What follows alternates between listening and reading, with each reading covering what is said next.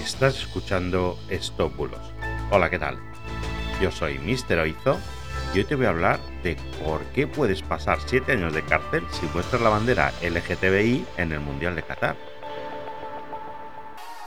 Empezamos.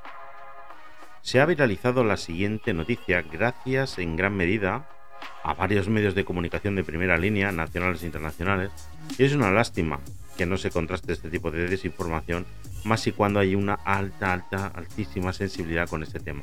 Según varios periódicos, en su versión online y tweets en varios idiomas, os puedo leer lo siguiente. Portavoz del Mundial de Qatar. Quien luzca la bandera LGTB en la próxima Copa del Mundo de Fútbol será arrestado por 7 u 11 años.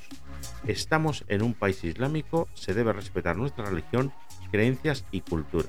El portavoz del Mundial ha asegurado que Qatar es un país islámico y se debe respetar su religión, creencias y cultura. Esto dicen los titulares.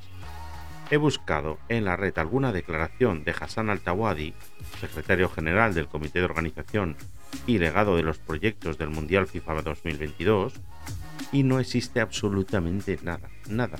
Y tampoco existe ninguna referencia a este titular en la página web oficial del Mundial de Qatar. De hecho, la foto que aparece en los tweets es de este año, es de marzo de este año, del 72 Congreso de la FIFA, y allí no se dijo nada, nada, nada parecido a esto. Además, la Embajada de Qatar en Madrid ha declarado a maldita.es que ningún portavoz del Mundial ha realizado estas declaraciones.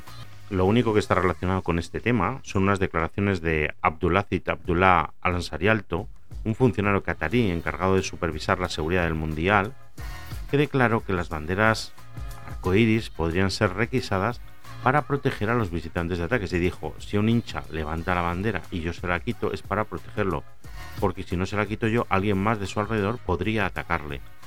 No puedo garantizar el comportamiento de todo el pueblo, señaló a Society Press. Te voy a dejar el enlace a la noticia con estos comentarios.